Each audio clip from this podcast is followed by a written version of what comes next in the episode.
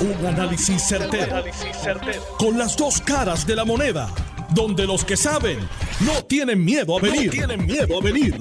Esto es el podcast de Análisis 630 con Enrique Quique Cruz. 5 y 2 de la tarde de hoy, viernes 6 de mayo del 2022. Tú estás escuchando Análisis 630. Yo soy Enrique Quique Cruz y estoy aquí de lunes a viernes de 5 a 7 en línea telefónica. Tengo al senador, ex secretario de Hacienda, presidente de la Comisión de Hacienda Juan Zaragoza. Juan, muchas gracias, bienvenido aquí a Análisis 630. Gracias a ti, Kike, al orden siempre.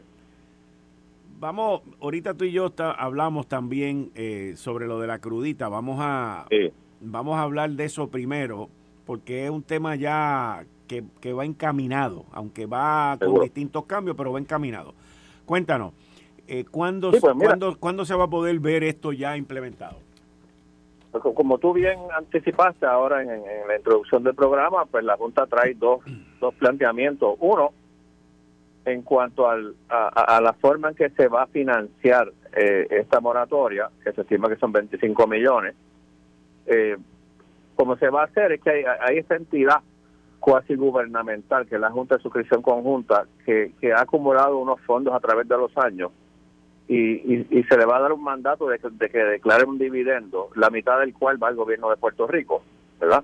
Eh, eso se hizo desde el punto de vista procesal con una resolución, una resolución conjunta. Resolución es la, el tipo de, de instrumento que se usa legislativo cuando la medida tiene una vida limitada, una vida corta, ¿verdad? Que nace y muere, como esta moratoria.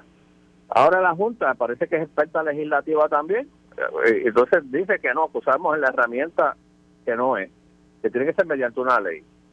Pues mira, pues, pues aquí hay dos alternativas, o nos ponemos a pelear con la Junta, o el lunes sometemos el proyecto y se acabó el evento. Este eh, y, y eso es número uno. Ellos dicen que, la, herramienta que se usó es, la incorrecta. La segunda es un hecho de cash flow, de flujo de efectivo. Ellos dicen, mira, como ustedes vamos a hacer algo, declara el dividendo primero, ten el cash en la mano y después que empiece la moratoria. No me lo hagas al revés. No hagas la moratoria y después entonces declares el dividendo. Pues eso tampoco procesalmente debe ser ningún problema, porque una vez se haga la ley, se hace el mandato para que se declare el dividendo de inmediato. Pero bueno, el problema es que entre una cosa y otra se atrasa en tres, cuatro, cinco días.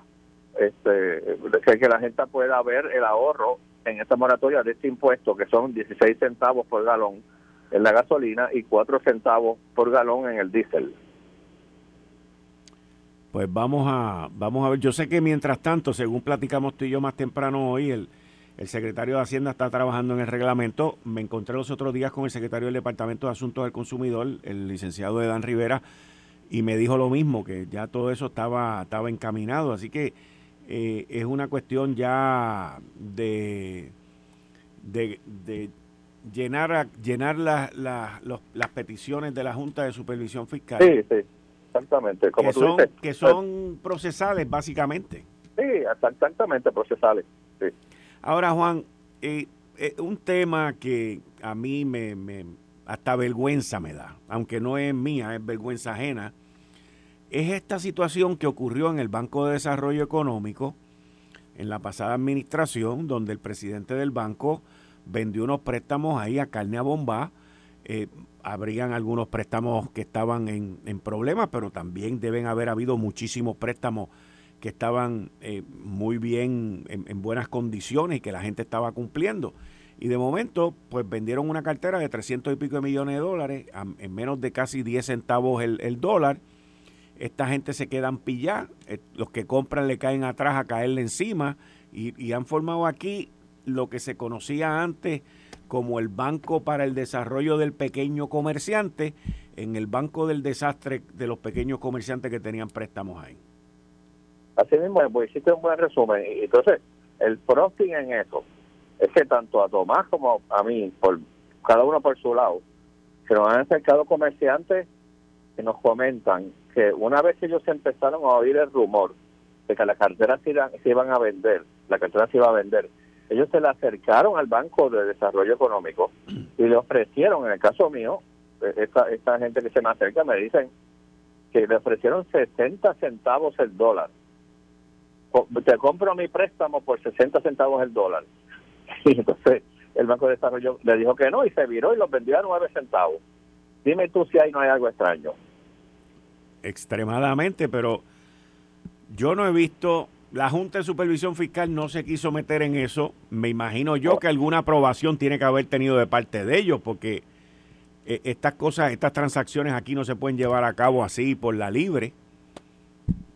Sí, es un punto interesante, no estoy seguro, porque por un lado eso no cuesta, tú sabes, no, no, no, no, no tiene un gasto, ¿verdad? No, yo, yo sé, yo sé que no, yo sé que no tiene un gasto, pero yo me imagino, yo me imagino que ellos se pueden ir por el lado ese de que eso no es un gasto, de que eso no interfiere con el plan fiscal y 20 otras cosas más. Sí, pero es, que tú tenías unos pagos que te estaban haciendo ahí mensuales y de momento tú saliste de, de, de una cartera de ingresos que tenías por el 10% o menos. O sea, Sí, pero lo que yo pienso también que es que aquí tiene que haber habido aprobación de la Junta de Directores, porque tú sabes que en este en esta cosa de la gobernanza corporativa, pues hay, siempre hay una junta y hay unas acciones que se le delegan al presidente, ¿verdad? El presidente puede vender ciertos tipos de activos, pero cuando una entidad financiera está vendiendo su cartera de préstamos, es un acto de liquidación y eso usualmente requiere el aval de una junta de directores sea, un, un, un, presidente puede vender a veces unas unas facilidades, puede vender unos muebles, una serie de activos, pero la liquidación del portfolio de préstamo en una entidad financiera es un acto de liquidación. Yo me imagino que eso también alguien en la Junta, o sea, la Junta tiene que haber tiene que haber minutas de eso, de una Junta aprobando esa transacción, que es material. ¿verdad? ¿Y, qué de la responsabilidad fiduciaria de esos miembros de esa Junta que aprobaron esa transacción? Así mismo, así mismo. Entonces, y el banco, y el banco, y el banco no tiene un seguro tampoco. Sí, esas son las cosas que queremos averiguar. Entonces, a Tomás por allá, a mí por acá, empezamos a amarrar cabos y gente, yo se lo comento a, Tomás, Tomás me dice, a mí también me pasó, que alguien me, se me acercó y me dijo que ellos habían ofrecido comprarlo a más de 50 chavos, meses antes, y le tiraron la puerta. Y yo, no, no, no, y poco después lo liquidaron a nueve chavos. Entonces, como tú dijiste en la introducción, e, ese, ese un préstamo de 100 dólares lo compra por 9 centavos y le cae como fiera a, a, a, los pequeños comerciantes en Puerto Rico para que le salden el préstamo. Pues, no, no puede ser, se está convertido en una pesadilla. Una pesadilla. Muchas veces préstamos que se estaban pagando bastante bien, como tú decías. Sí. Ahora, ¿qué? La pregunta es, ustedes pues tienen una, una resolución, van a investigar esto, van a tener un investigador pero, ¿qué resultado se puede llegar eh, de esa investigación que ustedes van a hacer? Oye, por ejemplo, si, si esto no lo aprobó, la, si no hay una, si la Junta de Directores no la aprobó, esta transacción podría ser nula. La información que me acaba de llegar es que la Junta de Directores lo aprobó bajo engaño. O sea, volvemos, ah. volvemos a donde a Luis Burdiel, que fue el que le presentó esta transacción a la Junta. Entonces, si, si la Junta se le presenta algo que no fue verdad, la próxima pregunta es, ¿y los auditores que tiene el banco? ¿Y los CPA que... Bueno, ahí en esa parte tú sabes más que yo, porque cuando se hacen transacciones como esta, tienen que haber auditores, tienen que haber CPAs envueltos, tienen que haber abogados envueltos. Exactamente. O sea, aquí hay una cantidad de personas involucradas que tienen responsabilidad sobre estas transacciones. O sea, nadie va a comprar una cartera sin una opinión legal de que el que se está vendiendo tiene las debidas autorizaciones, que la ley orgánica de esa entidad autoriza eso, porque de nuevo, están, esto es una venta de, los activos, sustancialmente todos los activos del, del negocio. Esto no es una venta de tres escritorios, aquí están liquidando la entidad básicamente, ¿verdad? Y eso es lo que queremos, lo que queremos, a ver si hay alguna forma de, de anular la transacción. Wow. Pero huele, huele mal de lejos. Y no veo. El, el Departamento de Justicia está ha estado involucrado en esto de alguna manera, la Unidad de Integridad Pública. Eh, no, no, sé, porque ¿quién es? ¿quiénes le erradicaron cargo a, a, ¿Los federales o fue local? No, fue local. ¿Local? Sí, fue local. Y él se declaró culpable también. Sí. La justicia tiene que estar metido ahí. Entonces, tal vez coordinaremos con ellos. Y el FEI, obviamente, la Oficina del Fiscal Especial Independiente. Sí. pero, es una transacción que, ¿sabes? Huele, huele malísimo de, la distancia. Y mientras más te acercas, peor. Wow. Bueno, Juan, muchas gracias por estar con nosotros aquí. Como, siempre, como siempre, Quique. Saludos. Bueno, ahí ustedes escucharon al presidente de la Comisión de Hacienda y el ex eh, secretario de Hacienda también, Juan Zaragoza, sobre esta investigación que la comisión que él preside, que es la Comisión de Hacienda, en conjunto con una resolución de coautoría también de Tomás Rivera Chats, para investigar toda esta transacción. Más adelante en el programa, cuando lleguen aquí Juan Luis Camacho y Antonio Maceira, pues nos van a dar un poquito más de información sobre todas las irregularidades que se llevaron a cabo en esta transacción que eh, se ha llevado por el medio a miles y miles de comerciantes pequeños en Puerto Rico. Una transacción que según la información que me llega fue completamente bajo engaño, pero que no se hizo con los parámetros y las herramientas correctas, porque transacciones como esta, que se llevan a una junta de directores, alguien en la junta debió de haber preguntado qué dicen los abogados, qué dicen los CPA. Le, le, le trataron de vender la cartera a alguien que ofreciera más. Aquí hay montones, montones de irregularidades, montones de irregularidades. Y lo que este señor le ha hecho al banco, al banco, al banco, y lo que este señor le ha hecho a los pequeños comerciantes, y me refiero al expresidente del banco Luis Burdiel, es un asesinato. Es un asesinato. Porque ha destrozado el banco, ha destrozado a estos pequeños comerciantes. Y, y yo, al igual que estos pequeños comerciantes que han sido víctimas de esta patraña, pues yo por el otro lado, que no tengo ningún no tengo nada que ver con esto, pero como local, digo, pero ¿cómo es posible que estas cosas ocurran y que el gobierno y las distintas autoridades pues se queden como pues te chavaste, pues te jorobaste, pues no se puede hacer nada. Es que aquí tiene que haber habido algo. O sea, para que cosas como esta ocurran, tienen que haber más de una parte envuelta. Tiene que haber una más de una parte involucrada. Tiene que haber más de una parte que montó este muñeco. Porque esto no se pudo haber llevado a cabo solo con Luis Burdiel. Tienen que haber más, tiene que haber más. Y yo creo que ahí es donde está parte de esta falla. Y me encantaría que esa investigación dé con los demás involucrados en este desastre en el Banco de Desarrollo Económico. Así que Vamos a ver, vamos a seguir con esa información más adelante con ustedes y, vamos a, a, mantenerlos a ustedes en contacto. Bueno, acaba de salir que Javier García, Javier García Pérez, el alcalde, ya ahora ex alcalde de Aguabuena, acaba de renunciar. Miren, yo le doy a ustedes aquí los análisis, yo le doy a ustedes aquí las primicias. Yo le doy aquí a ustedes las mejores fuentes que yo tengo.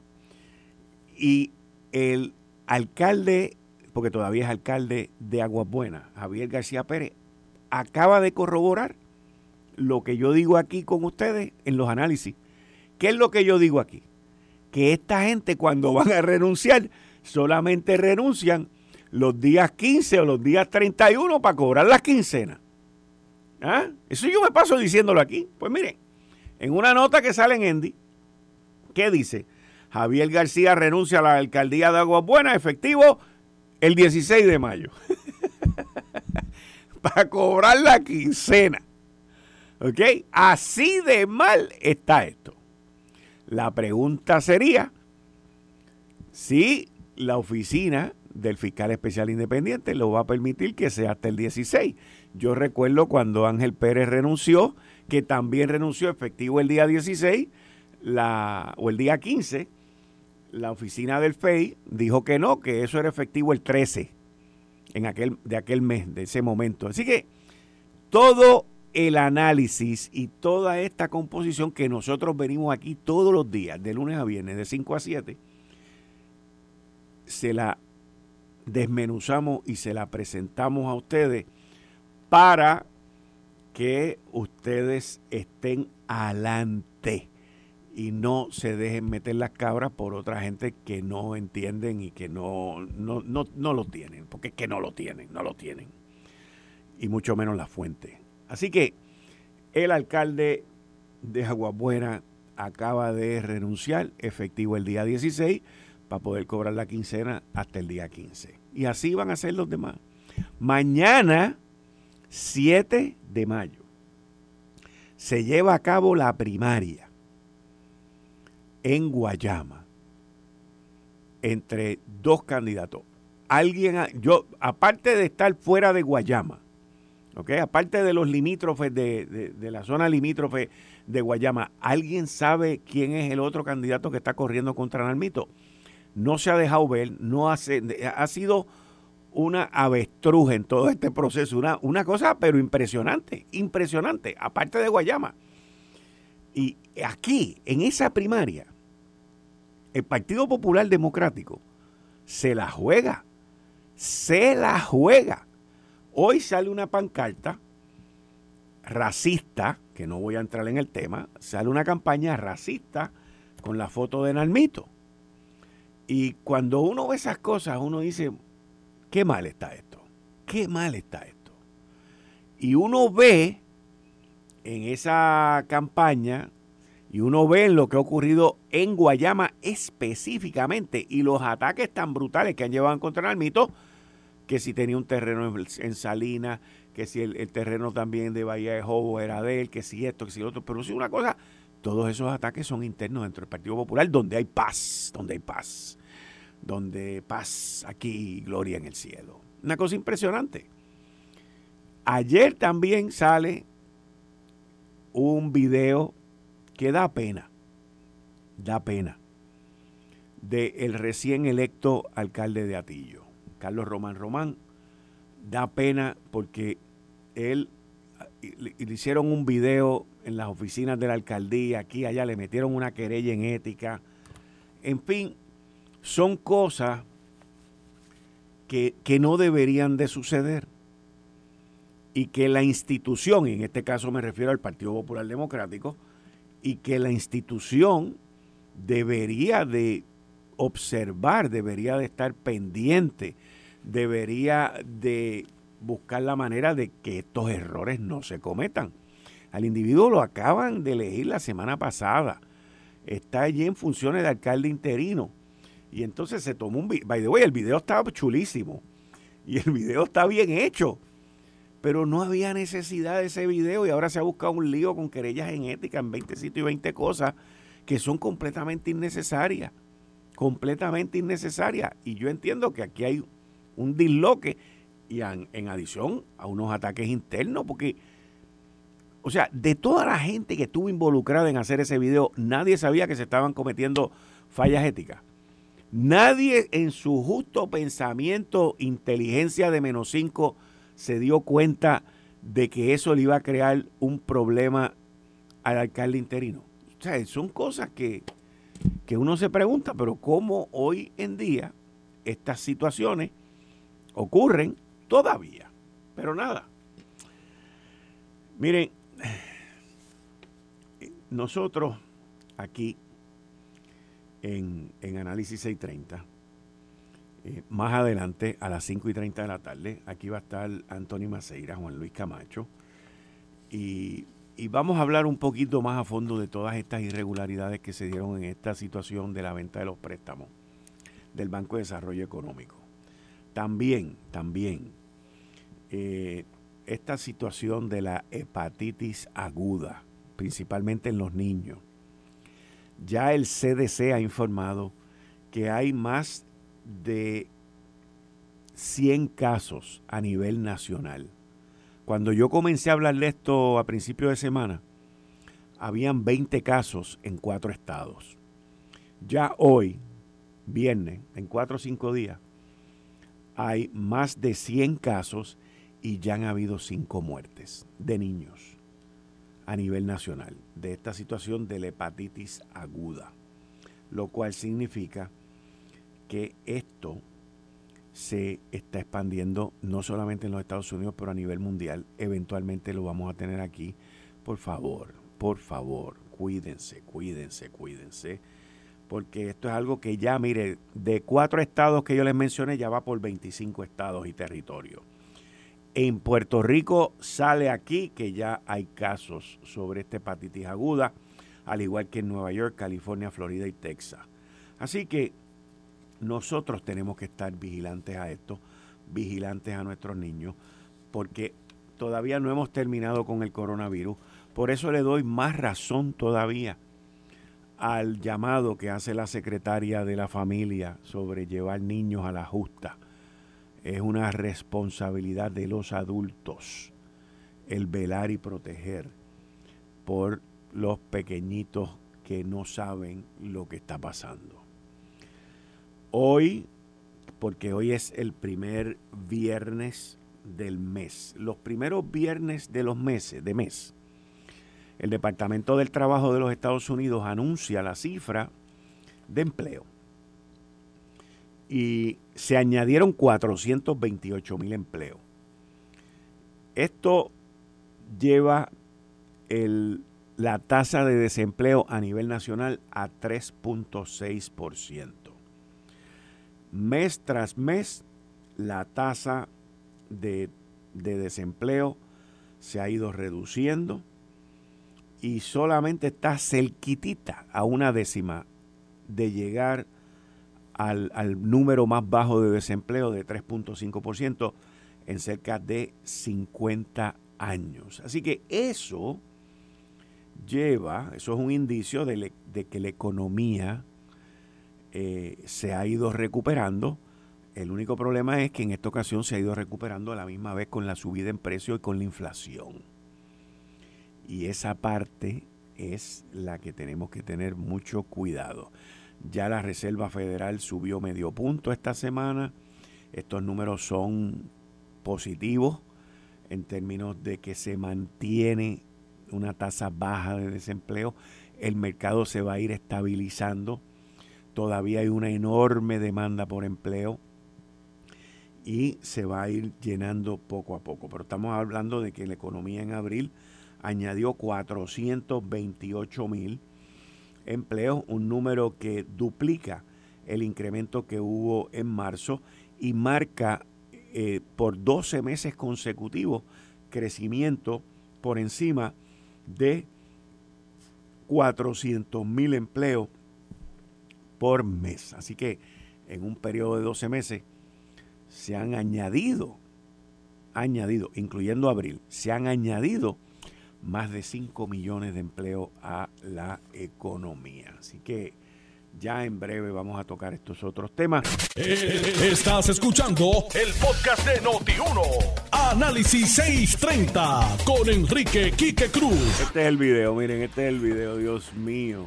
Bueno, toda la gente que lo ve, que sabe mucho de, la ética, no, no de la ética, sino las leyes de ética, que tienen que ver con con gobierno y con política, cuando lo ven quedan este anonadados, quedan sorprendidos. Usted está escuchando Análisis 630. Yo soy Enrique Quique Cruz y estoy aquí de lunes a viernes de 5 a 7, como todos los viernes, con Juan Luis Camacho y Anthony Maceira. Bienvenidos ambos. Saludos, Quique, a ti, a Zombie, a Anthony y a los amigos de Análisis 630.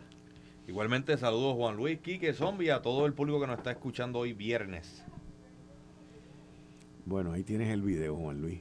Ay, ¡Ay Jesús! bueno, mañana es la primaria, no la primaria, pero la elección especial de Guayama. Y eso, eso está bien caliente. Y hay una guerra, pero pff, brutal. Yo, yo entiendo que son esas guerras, esas guerras santas que una vez el que gane va a buscar liquidar al otro. O sea, gané, pero te tengo que matar. Hay racismo en Guayama, xenofobia en Condado. Tú estás malo este país. está. Pero los invitan a mudarse a Palmas del Mar.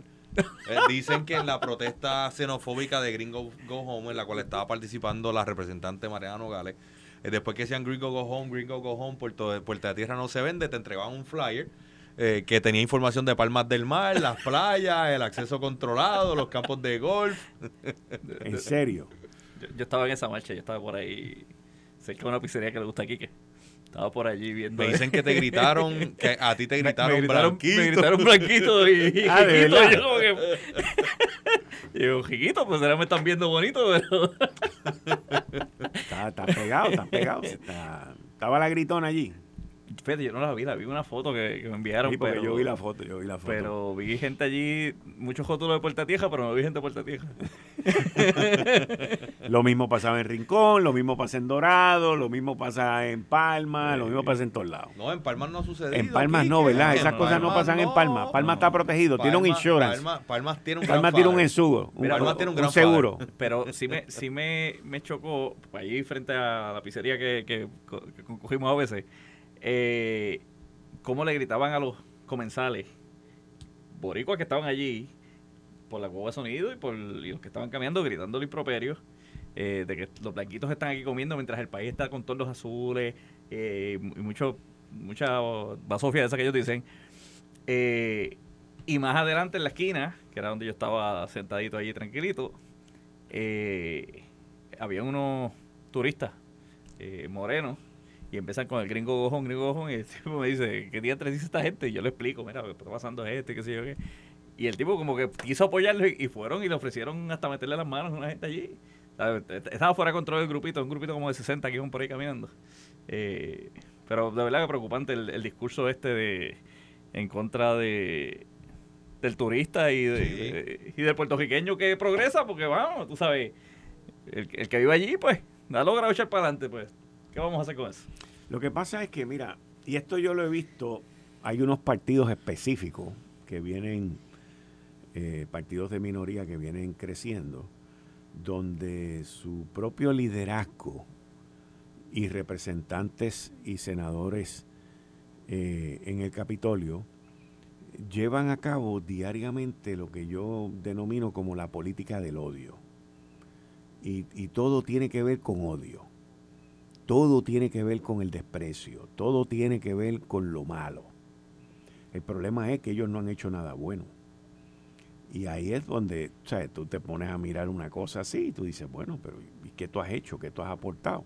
Todo es malo, los hombres son malos, el otro es malo, todo es malo, todo es un odio, todo es un desprecio, todo es este, una cosa que tú dices, man, ¿y cómo la gente puede vivir con, con ese pu dentro de esa herida?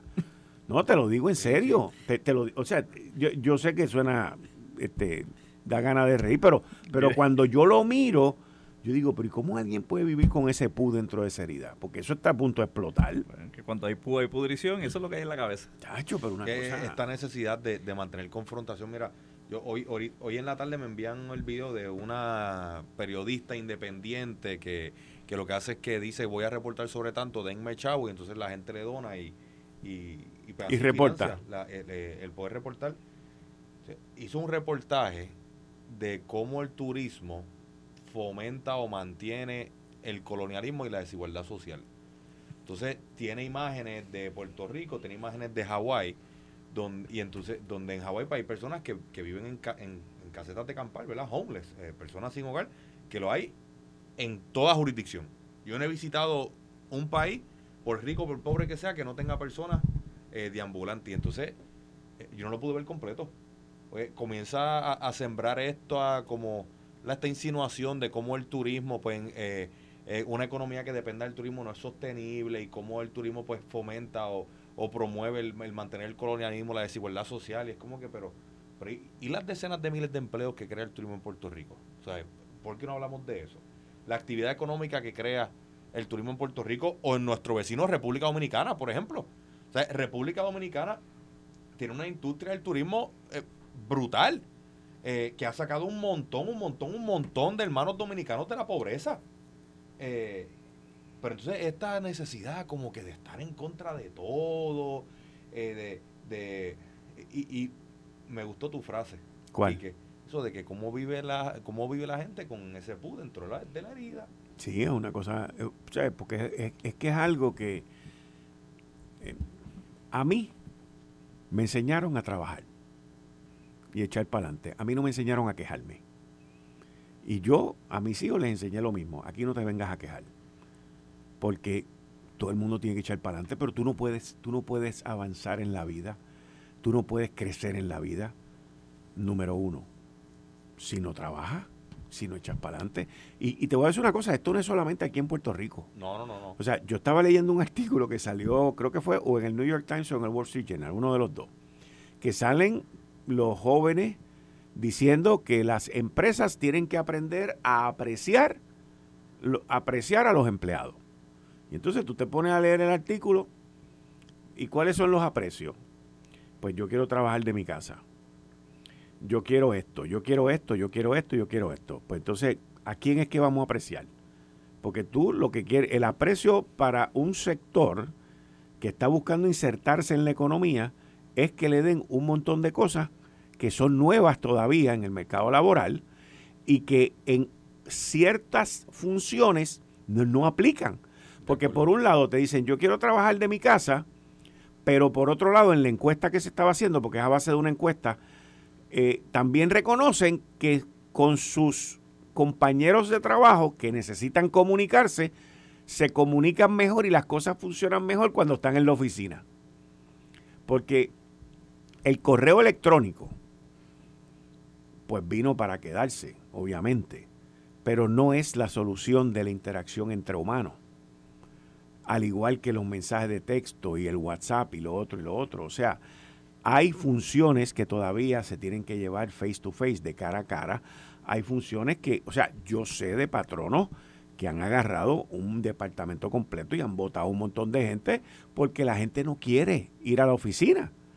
Pero si tu trabajo es de vendedor, como es el caso que te estoy diciendo ahora, donde tú no puedes vender por teléfono, no puedes vender por email porque necesita una interacción y menos si es de servicio financiero, ¿ok?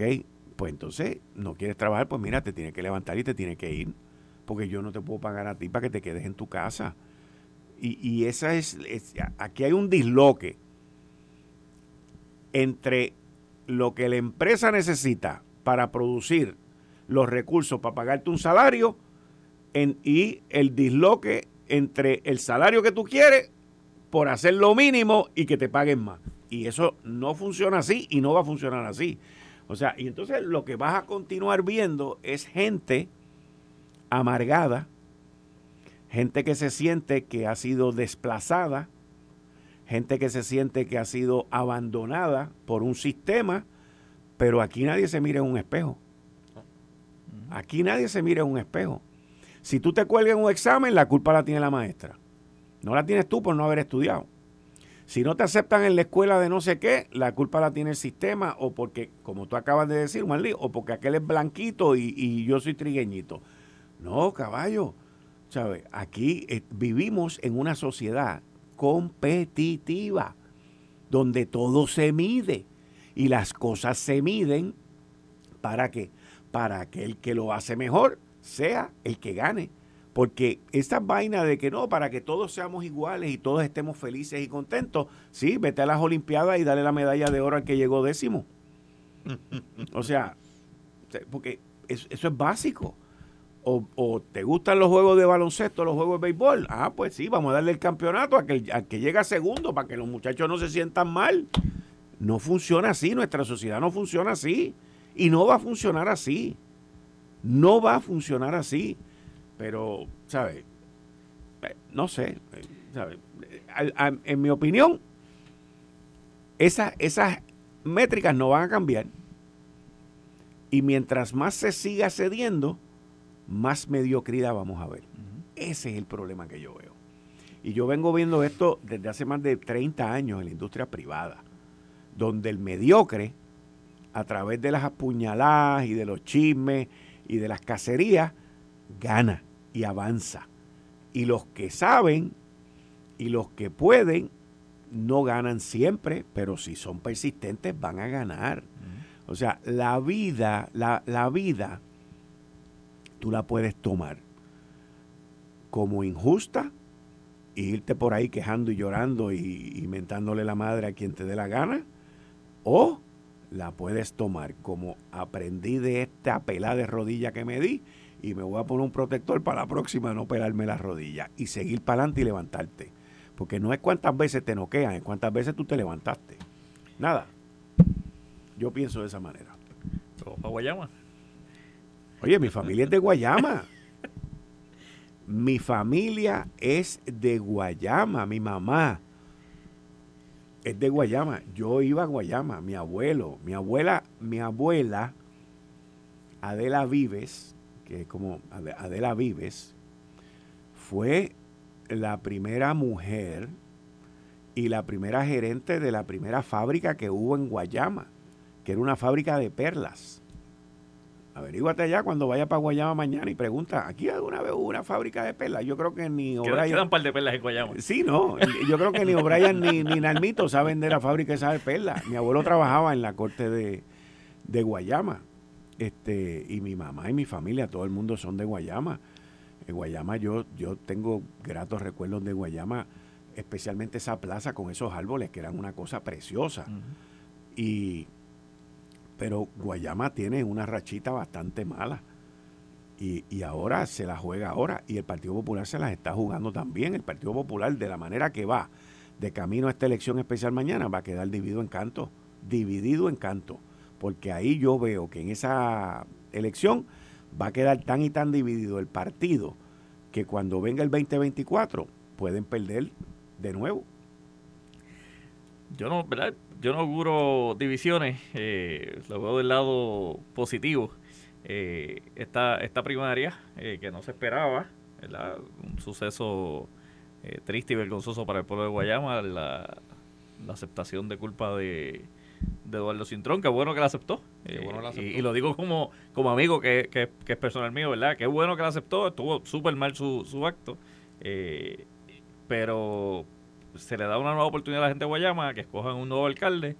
Eh, entre el amigo Brian Vázquez, a quien conozco desde que estábamos en los años de la juventud, eso no fue hace mucho, eh, y, el representante Nalmito Ortiz, la joven eh, Kia Rosario. Es de estas primeras que yo empecé viendo a Nalmito galopando.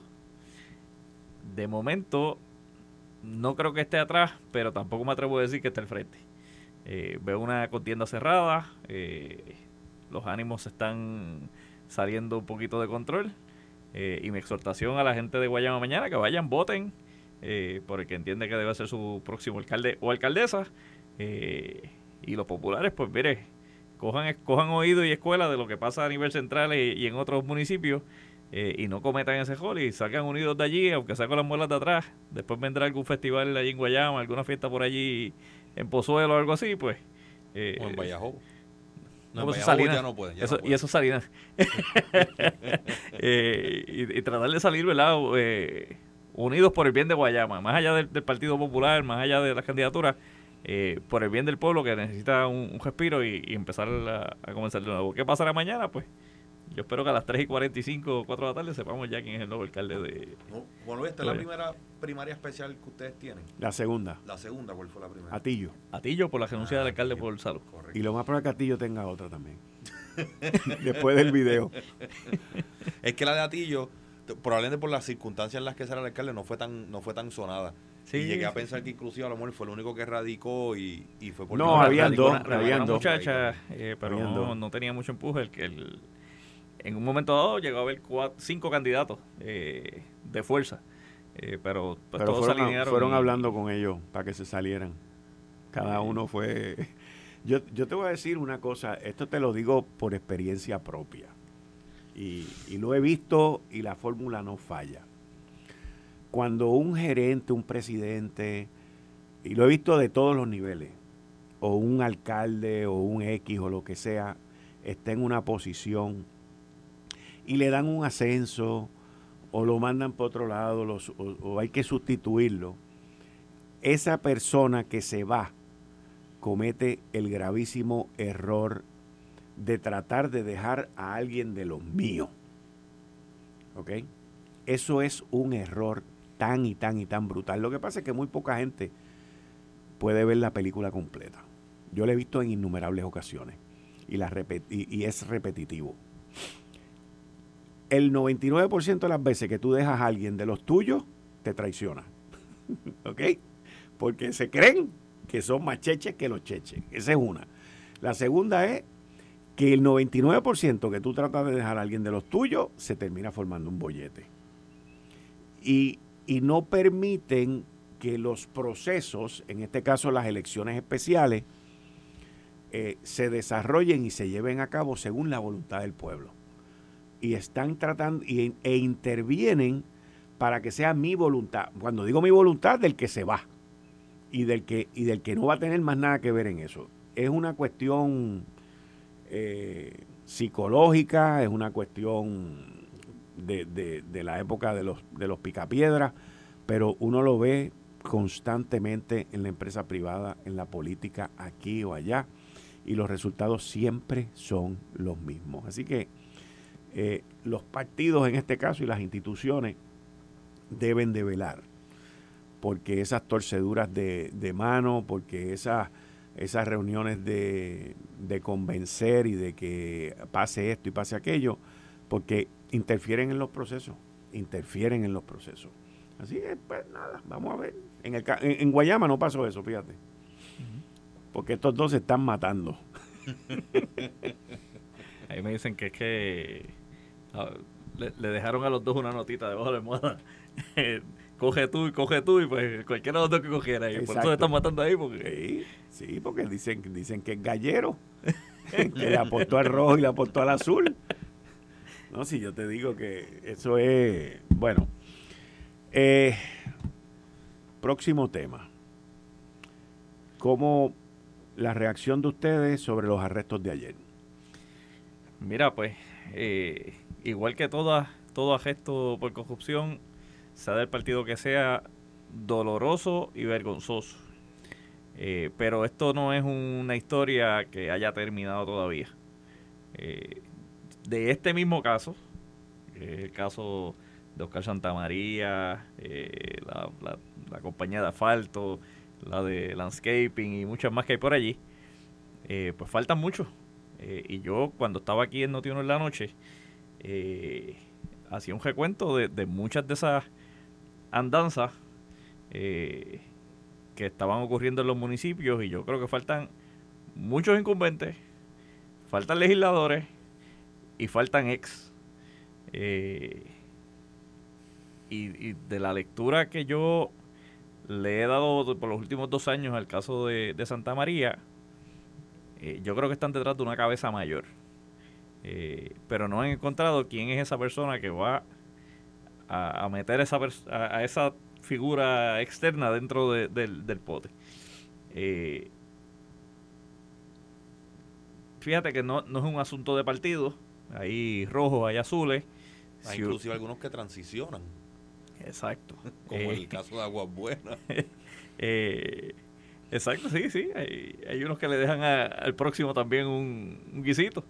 Eh, pero yo creo que la el país tiene que estar bien atento no solamente a quién gestar hoy o a quién van a gestar mañana, sino también al discurso de los que intentan ocupar esas posiciones después. Eh, porque por sus actos os conoceréis, ¿verdad? Dice la palabra. Con poquitas oportunidades demuestran que son capaces de hacer eso y mucho más.